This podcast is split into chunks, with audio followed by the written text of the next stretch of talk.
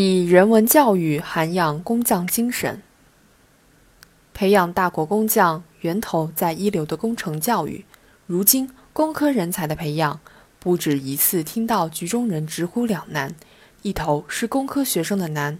难在专业窄化，生活宅化。学生抱怨课程多、实验多，疲于应付眼前连绵不绝的苟且，无暇诗和远方，更难涵养精益求精、沉潜专注的匠心。另一头是工程单位的难，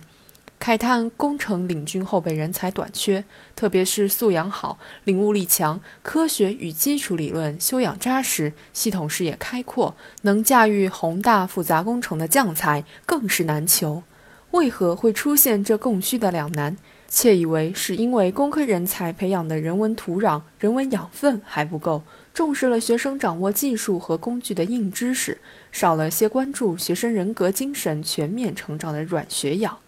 人文教育以塑造完整健全的人，而非单向度工具化的匠为出发点，涵育的是人对价值道德的终极关怀，对做事的完美追求，是心灵的沉潜宁静。这和工匠精神是无比契合的，因此，工科人才的培养切不可少了人文教育这一环，还需以人文教育铸匠魂、育匠心、造匠运。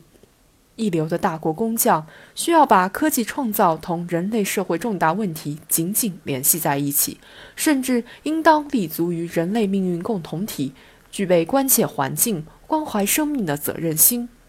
人文教育中，历史文化。哲学伦理、文学艺术、自然科学等学科知识的交汇融通，造就其博约相济、以文化人的特点，让学生涵育健全人格，安息工程伦理，明了历史环境，树立高远理想信念和价值观念。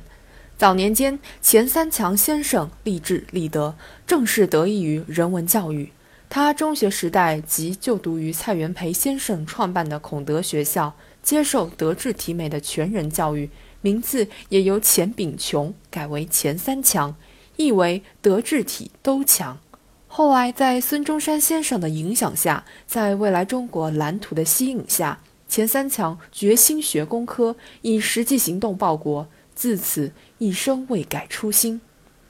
一流的大国工匠不仅要培育专注技艺、追求卓越之心。更重要的是涵养赋予产品生命和内涵，在技术中融入巧思和灵魂的能力。从这个意义上讲，想象力、审美品味也是不可小视的创造力。不少飞升世界的科学家、工程技术专家，都曾得益于文学和艺术的滋养，对生命有了更高层次的体认，也让工程技术有了对人类社会发展的久远价值。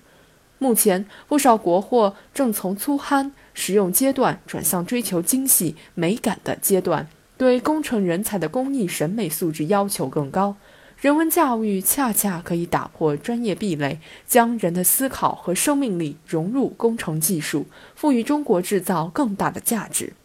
当前，我国正处在从中国制造转向中国制造乃至中国制造的转折点。将人文教育的土壤培得更厚，渠道拓得更宽，内涵挖得更深，才能以世界一流的工程教育为国家的转型发展输送更多一流的大国工匠。